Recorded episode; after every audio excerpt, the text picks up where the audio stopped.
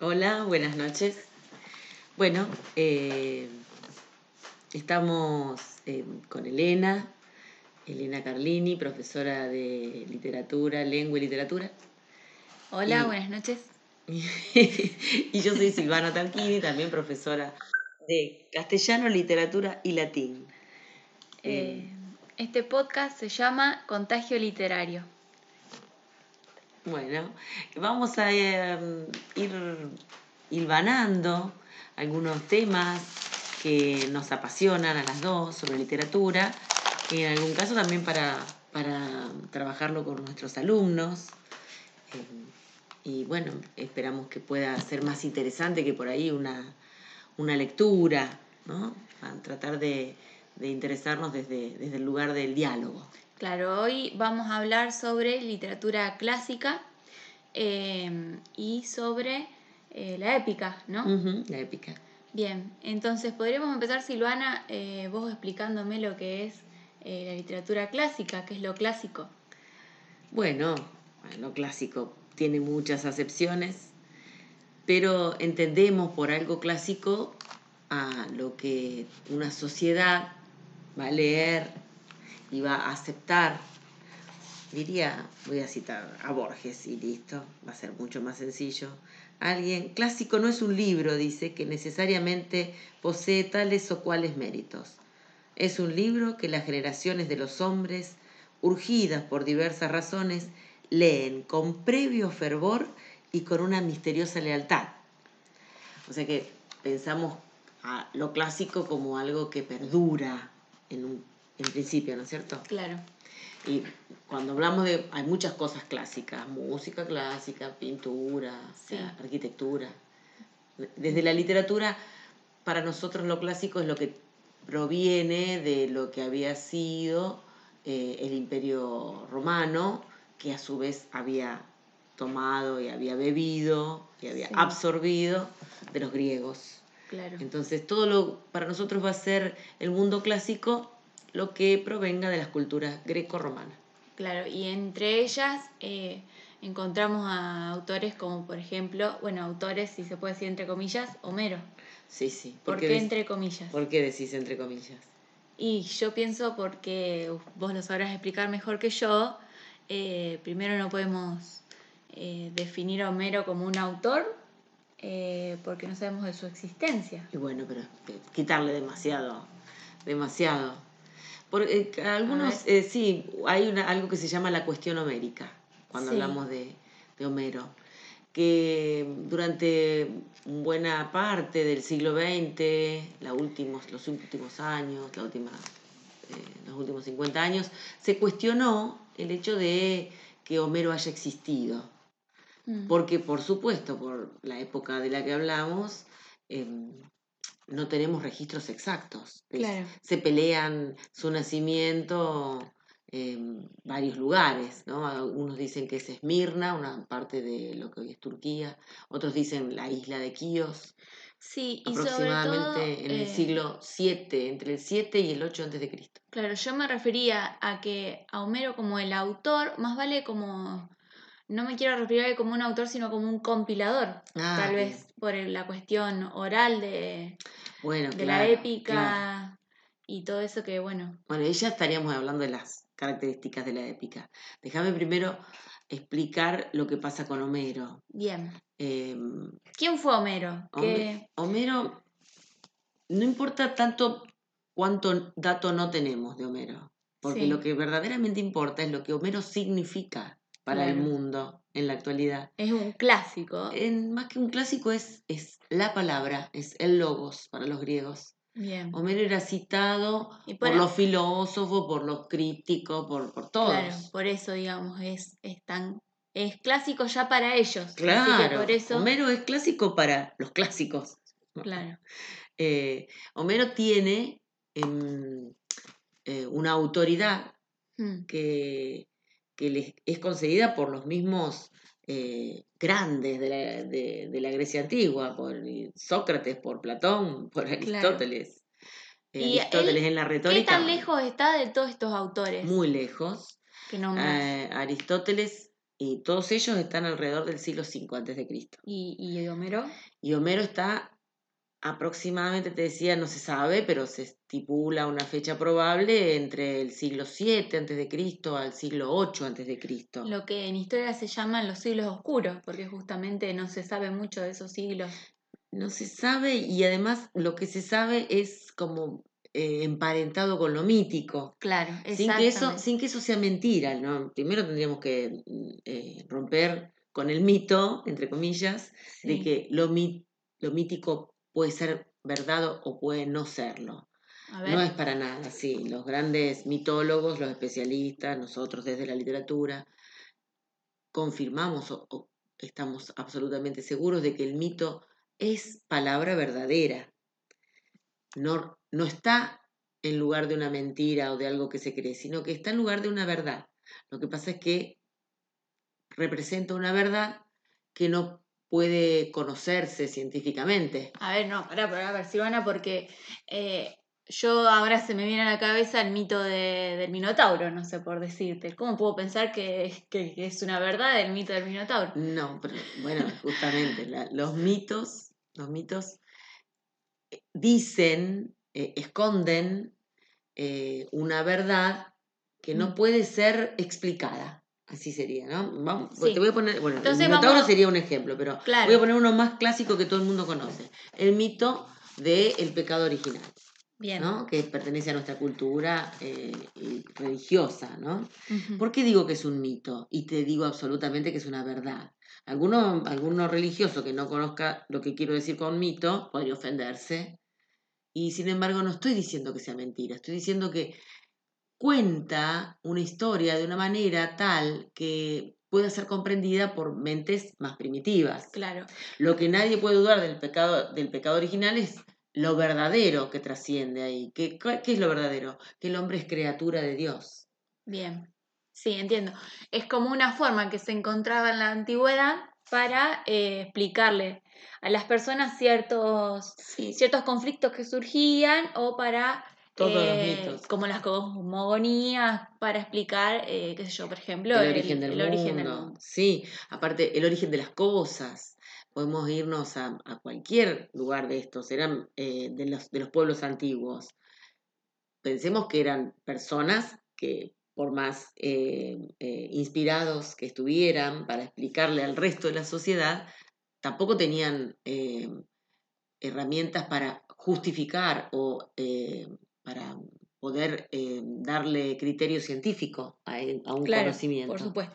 Entonces, eh, era algo que servía para organizar, para organizar las sociedades, para establecer los órdenes. Los castigos y sí, para, las cosas. Sí, y sobre todo también para, en el caso de los griegos, que son los mitos más conocidos, ese como decía el Minotauro, bueno, todos los mitos griegos que son tan, tan lindos para contar y para pensar, después son abordados de la psicología. Bueno, famosos, ya pensamos, ya nos vamos a Edipo y vamos a todos los, que va a tomar Freud. Mucho más adelante. Porque Freud junto con otros de su, de su época, ven en los mitos la explicación de las conductas humanas. Sí, sí, sí. La justificación de las conductas humanas, de los enojos. Lo más básico de lo humano. Todo lo humano, todo lo humano. Bien. Eh, todas las, la, justificación de las conductas, de los pensamientos. Bien, y bueno, me veo en la obligación, eh, conociéndote, de que retomemos el tema de lo clásico, porque por ahí nos vamos un poco de las ramas. Vamos por las ramas. Por las ramas, perdón. a las ramas nos subimos. Sí, no, bueno, volvamos a lo clásico. Lo clásico, eh, lo más clásico que podemos pensar en nuestra cultura occidental, esa que te digo que mm. proviene de Grecia y Roma, y cuando hablamos de Occidente, ¿a qué se opone Occidente? Oriente. A Oriente, que entonces los, los orientales tienen otros clásicos. Nuestros clásicos son estos porque son los que van eh, a tomar casi todas las culturas de, de lo que llamamos Occidente. Y Occidente es una palabra que viene también del latín, para ser clásico, occidere, donde el sol se pone. Y Oriente, donde el sol nace, también pensando que ese sol también está en la bandera de, Japón, ¿no? El sol, el sol naciente, el, imperio del sol naciente. Eh, bueno, entonces nosotros que para resumir, hasta ahora, entonces lo clásico, en lo que llamamos literatura clásica nosotros, es todo lo que eh, nos llega desde eh, Grecia y Roma. Exactamente, de Grecia y Roma. Después, em, durante, eh, en todo lo que después vamos a pensar en Occidente, no puede dejarse de, considerar, eh, ya después de Cristo, eh, la influencia del cristianismo, ¿no? de, la cultura, y, a través del cristianismo, un poco de la cultura judeocristiana, esto que te decía antes del mito de Adán y Eva. Nosotros también conocemos eso y proviene de una cultura que no es tan occidental, sino que es la cultura hebrea. Claro. Pero igual nosotros lo tenemos incorporado porque a nosotros nos llega a través del cristianismo, que en algún momento se hace religión oficial en, Roma. En el imperio. Y a partir de ahí se trasciende los, eh, los límites del imperio y abarca todo lo que pensamos la Europa occidental. Claro, porque ¿qué, cubría el imperio en el mapa, por ejemplo? Y en, el momento más eh, extenso eh, es todo todo lo que eh, circunda al mar Mediterráneo, ¿te lo imaginás? O sea que pensá toda Europa rodeando el mar Mediterráneo, pero también toda la parte de Asia Menor, ahí la parte de, la península, ahí del mar, cerca del Mar Negro, todo donde está ahora eh, Judea, ¿sí? una partecita de la península arábiga. Y después tenés eh, también la parte esta del norte de África, que bueno, eh, también nos va a llegar a nosotros todo, eh, todo ese mundo a través de, Cartago y bueno, y lo, que pasaba con, la zona del norte de África, Egipto. Sí, o sea. Y después, perdón, que termino, termino la idea, es eh, llega hasta la mitad de las islas británicas y por el lado de la península ibérica, casi toda la península ibérica, menos eh, la partecita de los vascos. Y más arriba, en la Europa ahí de septentrional, eh, podemos pensar hasta buena parte de lo que hoy es Alemania, por supuesto Austria, toda esa zona. Entonces, todos dominados bajo una misma cultura. Claro, porque si bien hubo algunos de estos lugares que no estuvieron dominados por los romanos, igual tuvieron acceso a ese mundo romano y a esa cultura romana. También están influenciados por eso. Por eso también tenemos que buena parte de Rusia, hay una Rusia que también tiene una parte occidental. Y en latina, digamos. Claro, claro. Latina, eh, refiriéndonos al lenguaje. Al lenguaje, que no es casual. De, de Roma dominaba por medio del ejército, por medio de de su lengua y por medio de la, después más tarde de la religión. Eh, y bueno, tienen eh, un, una importante llegada esto de el idioma que era obligatorio. Claro. Pero igual el tema del idioma, no todos hablaban en latín culto. No, pero los, los idiomas que en la actualidad son los derivados, los romances. Claro. Tenemos, mira, todos derivan del latín, son el el francés, el italiano, el portugués, el español, em, el rumano, el, el catalán. Todos idiomas que el pueblo fue hablando. Una vez que el, que el imperio se retrotrae. Claro. Fue quedando, digamos, los vestigios del latín culto y, y el pueblo lo transforma y. Sí, no, el latín vulgar más que el latín culto. El culto, el culto perdura muchos siglos, llega pero los que hablaban en latín culto era el clero. Muy poca gente. Y eh, los gobernantes. Inclusive el latín de la iglesia se va a llamar eh, latín eclesiástico. Mm. Eh, el, el, latín culto perdura en lo literario. Nosotros el latín que estudiamos en el profesorado es el latín culto, que es el que persiste, pervive en la literatura. Bien, y por ejemplo, Homero, eh, volviendo, perdón, mm. eh, te corto así un poco el, mm. tema, eh, para retomar lo clásico, tenemos entonces a Homero y a quienes otros literatos y que, podemos, que podemos hablar. Nombrar eh, podríamos nombrar cronológicamente, podemos nombrar por, por géneros, pero sí. el más clásico de todos los clásicos es Homero. Bien, ¿y géneros? ¿Qué géneros surgen? Género, el género que, va a, manejar Homero, el que va a, dar origen, hmm. eh, la cuestión homérica o Homero mismo, es la épica. Sí. La épica. Y en Roma, esta épica no va a tener las mismas características porque se da en un momento diferente de su Claro. situación, pero la épica es un género que justamente trabaja con cantares de gesta, con, con contar hazañas de héroes. Bien. Y tiene una característica fundamental que después la vamos a ver replicada en España Sí, y que es con el cantar de Mio Cid, que es la oralidad.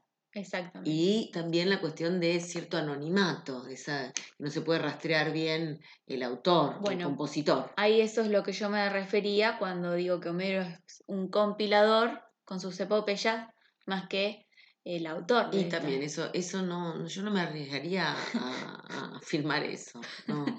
Eh, sí, lo- lo vas a leer en muchos lugares eso. A mí yo prefiero coincidir con otros autores que, que le dan a Homero, eh, aun, aún sin pensar en un, un Homero hombre, pensar la Homero como Sí. la- el padre de, de la literatura occidental, Sí. como, eh, como un sujeto eh, dueño de la palabra verdadera, logos. Bien.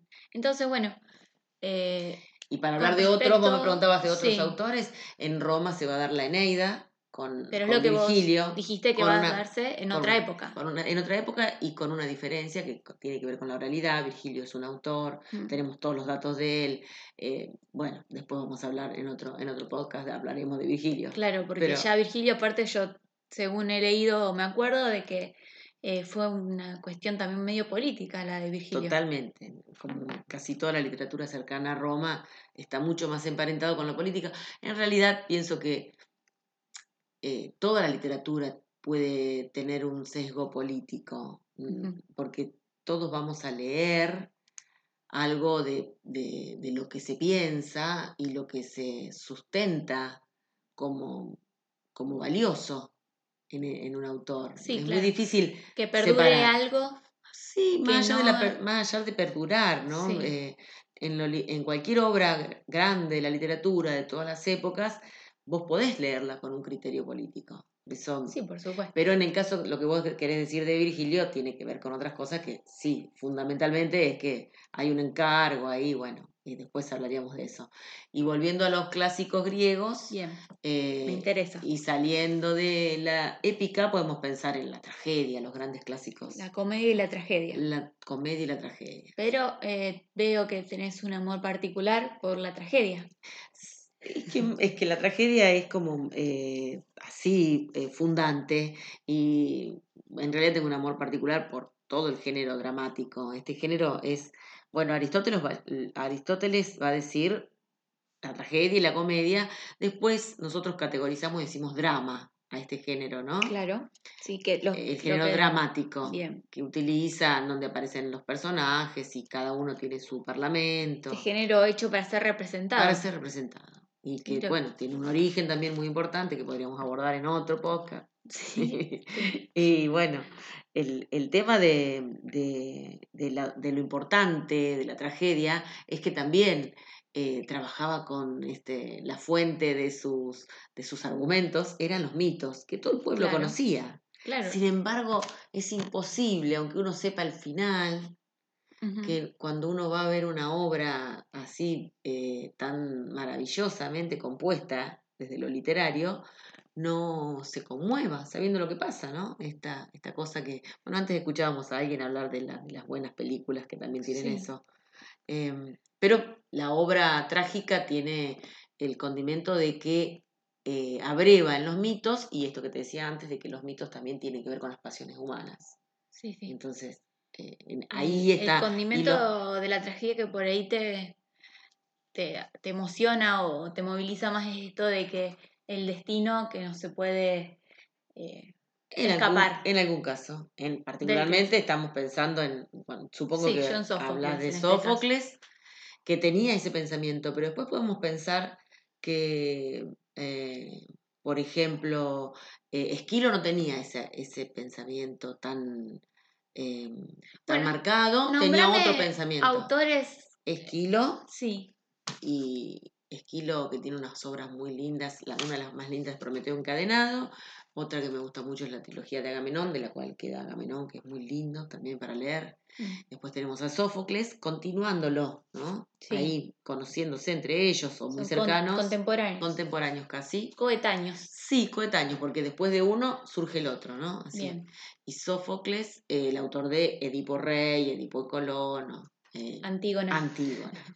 Sí, las más conocidas. Y después tenemos, con, sucediéndolos a ellos, a eh, Sófocles, Eurípides. Bien, los tres serían los tres grandes clásicos, eh, trágicos. Sí. Eh, y Eurípides también tiene obras monumentales. De Eurípides tenemos muchas más conservadas, completas. Y la que más me gusta trabajar es Medea. Bien. Y después tenemos dentro de la comedia Aristófanes. Genial. Aristófanes, contemporáneo a ellos, citándolos a ellos, jugando un poco con la realidad. A mí me gusta siempre decir que Aristófanes tiene una cercanía para que nosotros nos ubiquemos con, con el humor de Pinti, por ejemplo. Eh, sí. un, autor. Sí, bien eh, una cuestión satírica. Y... Satírica, de satirizar con la realidad y poder decirse, eh, reírse de esos lugares en la comedia. Se puede uno reír de los filósofos. Pero justamente la comedia en ese momento surge como reírse del culto. De... sí, reírse de, lo de lo que era intocable. Claro. De, lo, de los filósofos. De los filósofos. De algunos lugares de poder.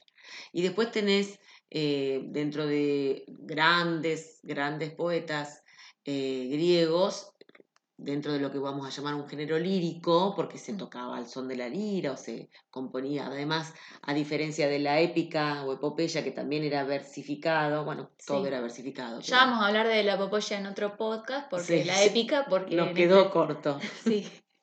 Pero bueno, otro de los géneros sería entonces el género lírico y ahí me gusta mucho hablar de esto porque tenemos a una mujer poeta que es Safo. Bien, de la isla... de la isla de Lesbos. Ah, sí, está, está en lo correcto. Sí, sí, ella es de la isla de Lesbos, después podemos hablar, ahí también proviene la palabra, el lesbianismo, ¿no? Eh, tiene que ver con ella particularmente. Sí, yo hoy eh, recibí unos trabajos de unos alumnos que me escribían sapo en vez de sapo. Ahora si escuchan este podcast, van a sentir Sapo con F. con F, Safo. Y después hay otros poetas, eh, Arquíloco, Píndaro, poetas, que la, lírica, a diferencia de la épica, te decía que en cuanto al, contenido temático, la lírica aborda temas subjetivos de la persona, de, las pasiones, de las emociones, de los sentimientos. En cambio, la épica aborda temas que corresponden a una gran nación, a un grupo de gente. Va a hablar de un héroe que es un héroe, sino aquel que se ofrece en, pos de muchos. Sí, sí, para algo. Para algo. En cambio, así en la historia. Para paralelizarlo con el tema de la subjetividad de la lírica. Claro, subjetivo. Y después otro género. Bueno, sí, para aclarar, eh, ya sabemos que el género lírico tiene que ver con la poesía. Mm, eh, la poesía, la poesía que en la actualidad vamos a leer poesía. Y el género épico no lo dijimos, en la actualidad eh, dio más para el género narrativo, las novelas de aventura, las novelas, en general las novelas. Lo que fue en, España la caballeresca y todo eso. Sí, lo, narrativo, nos va a, decantar en lo narrativo. Entonces lo clásico nos va a, marcar estos tres tipos de género grandes que hay en la literatura, que es lo narrativo, ¿sí? con la épica, eh, lo dramático con la... Que es el teatro. Con el, teatro, con el, la tragedia y la comedia y la lírica, que es hoy la poesía, digamos. la, en, de lo clásico surgen los tres grandes géneros literarios. Sí, Aristóteles tiene un famoso libro que a algunos les puede mm. sonar, que se llama La Poética. Sí. Del cual no se conserva eh, toda, todo, eh, se ha perdido alguna parte. Eh, y muy importante, eh, habla de la poética, la, la, obra de Humberto Eco, El nombre de la rosa. Así que si pueden ver esa película, está lindo porque se emparenta con estos temas que estamos hablando y es un poco de suspenso, ahí trabaja algunas cuestiones interesantes. Bien. Y, te decía que, que la, la eh, hablábamos de de la épica? ¿De qué hablábamos? Y empezamos hablando, No, dijimos que íbamos a hablar de la épica y hablamos de los tres grandes géneros literarios. Sí, no, pero no sé por qué me Claro. fui. Ah, porque hablaba de Aristóteles, que todos los Claro. géneros eh, eh, aparece, eh, digamos, como canónico. Podemos explicar lo que es un canon, pero bueno, lo canónico es lo que se va a respetar como valioso en las diferentes culturas. El canon es variable, el canon literario Sí, sí. no siempre es, es, es único, unívoco. Es Va a variar. arbitrario también. Sí, es arbitrario y va a variar en, en épocas, en lugares, eh, pero el canon clásico, bueno, es casi invariable. ¿Y te queda algún, eh, ya hablamos de la epopeya, de la, de la tragedia y la comedia, de lo lírico, ¿te queda algo más para hacer una presentación de lo clásico que quieras decir? Eh, Bueno, con porque- Virgilio. Mm, Bueno, no, ah, de Roma solamente hablamos de Virgilio, pero está bien que ha- hayamos iniciado todo con los griegos, porque los griegos son eh, más originarios en cuanto Sí. a los estilos, no que no haya culturas contemporáneas u obras contemporáneas eh, con los griegos y los romanos, sino que la- las más valiosas de los romanos van a ser posteriores a, Claro. a las griegas. Y de, de Roma tenemos obras muy, muy valiosas. eh, de Roma, el gran poeta romano va a ser eh, Catulo y Horacio, que del cual habrán escuchado hablar. alguna, hay algunas frases que, que perduran de Horacio, por ejemplo, eh, la de la Sociedad de los Poetas Muertos. ¿No te acordás? ¿Cuál es? La que está en latín. La que está en latín. Carpe diem. Carpe diem. Así. ¿Y qué significaba? Eh, atrapar el momento. Claro. Aprovechar el día. Aprovechar el día, vivir el momento. Sí. Carpe diem. Esa es una. Horacio es un gran, gran poeta también romano. eh, y Ovidio, el otro gran poeta. Ovidio. Valiosísimo del Imperio Romano. Bueno, de, de Roma hay muchos, muchos y buenos poetas. Virgilio también tiene otras obras poéticas más subjetivas, que no sea esta La obra Eneida. épica. La Eneida es la obra épica, pero después tiene otras o- eh, obras más líricas, más Bien. relacionadas con la lírica. Bueno, entonces ya hemos recorrido un poco lo que es la literatura clásica. Perdón, que me estoy olvidando de Sí. la comedia más linda para leer es la comedia romana, que es la comedia de la olla, ¿te acordás? Sí. ¿Quiénes son los, quiénes son los grandes cómicos, los eh, comediógrafos de Roma? Eh, Plauto y Sí, Terencio. Y Terencio, sí, sí. Me, me acordaba de la comida de la olla. De la, de la olla. Claro.